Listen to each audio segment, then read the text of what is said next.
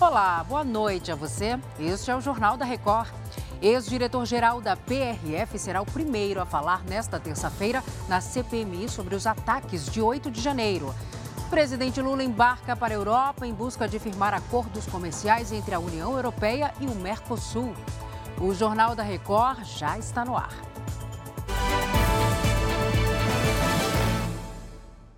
Oferecimento: Bradesco. Nunca execute arquivos enviados por e-mail ou mensagem.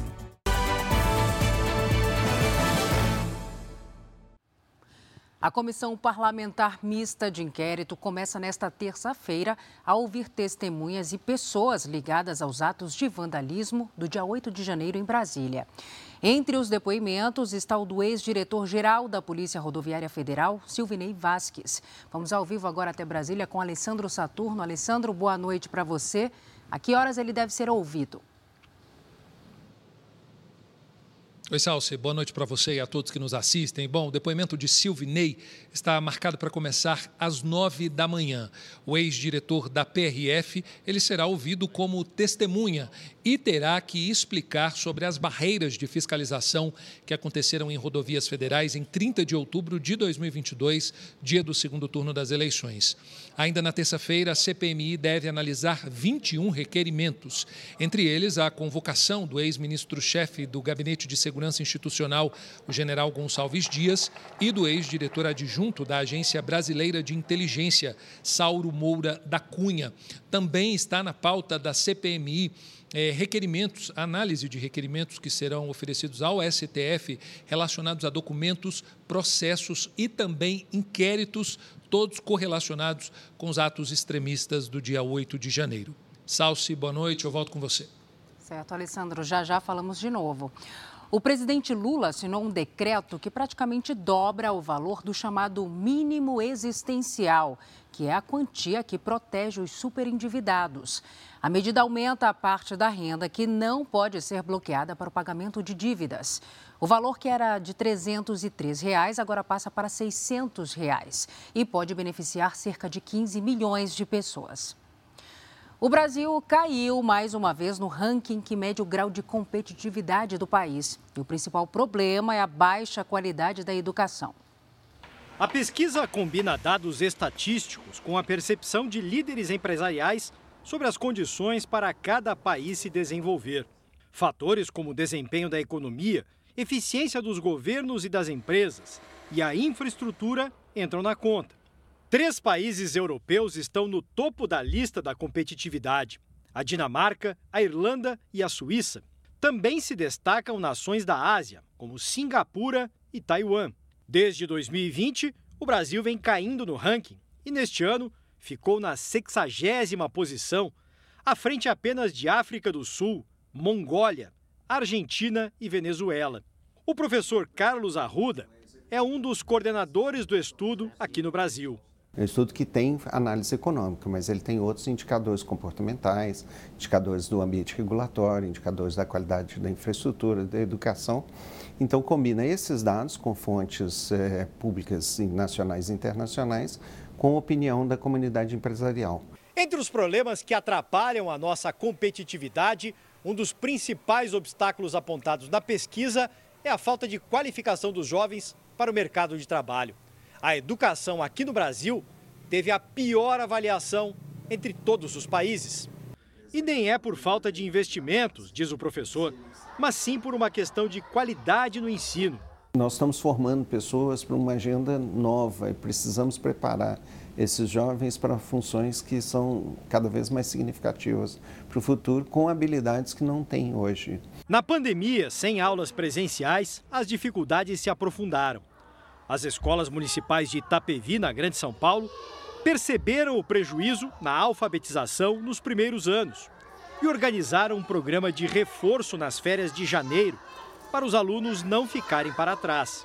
Quanto mais velha a criança vai ficando, é difícil de recuperar aprendizagens que ele tinha que ter aprendido no início da, da vida escolar. Por isso que a gente está nesse, nessa, nesse intensivo da, da educação agora no ano de 2023. Melhorar o ensino é um dos maiores desafios para o país se tornar mais competitivo. precisamos avançar sistematicamente na educação, precisamos fazer todas as reformas que o país precisa. Isso ao longo de um ciclo de 10 anos, não em ciclos pequenos de 4 anos. O ministro da Justiça, Flávio Dino, assinou um acordo de cooperação com o governador do Rio de Janeiro para o combate à violência no estado. O Leonardo Aque tem as informações para a gente. Oi, Léo. Oi, Salsi, boa noite para você, boa noite a todos. Olha, o ministro anunciou um investimento de 272 milhões de reais na segurança pública do Estado.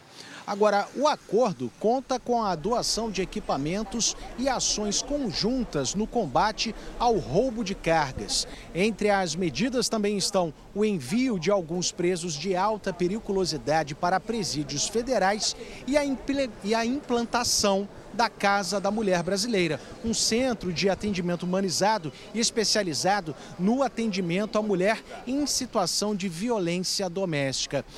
Agora, dois novos complexos penitenciários devem ser construídos no estado do Rio. Porém, ainda não há previsão para o início das obras nem a definição de onde os presídios vão ficar. Salce.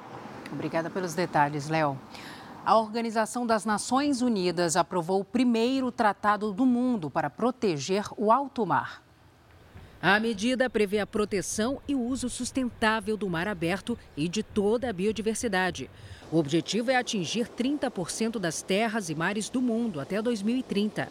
O acordo cria regras para solucionar disputas por recursos naturais, navegação e desentendimentos em mares que não estão sob a jurisdição de nenhum país. O acordo só entra em vigor depois que ao menos 60 países membros da ONU validarem a medida. A expectativa é que isso ocorra antes de junho de 2025. O presidente Lula está nesse momento voando para a Europa. A agenda prevê encontros com os presidentes da Itália e da França. A gente conversa novamente com o Alessandro Saturno. Ele tem mais informações sobre essa viagem, né, Alessandro? Isso mesmo, Salsi. Olha, antes de Lula embarcar para a Europa, ele passou a presidência da República para o vice Geraldo Alckmin. Esta é a terceira vez que Lula faz uma viagem para o continente desde que retornou ao Palácio do Planalto. Os encontros com políticos começam já na quarta-feira. Lula terá reunião com o presidente da Itália, Sérgio Mattarella, e com o prefeito de Roma, Roberto Gualtieri. A ideia é que sejam tratados temas como a guerra na Ucrânia, a preservação ambiental e o acordo entre o Mercosul e a União Europeia. Já na quinta-feira, o presidente seguirá para Paris, onde vai participar da cúpula para um novo pacto financeiro global. O evento discute a crise climática, o endividamento de países mais pobres e terá como anfitrião o presidente francês Emmanuel Macron. E a previsão, Salsi, é que o presidente Lula e toda a comitiva retornem ao Brasil no próximo sábado. Eu volto com você, Salsi. Obrigada, Alessandro. Bom descanso para você. E um evento organizado pelo Instituto Olga Cos, com o apoio da Prefeitura de São Paulo, premiou a primeira mulher com síndrome de Down no Brasil com a faixa preta do Taekwondo. Mônica Rocha tem 28 anos e pratica o esporte há nove. Ela recebeu a faixa diante de mais de 1.500 pessoas.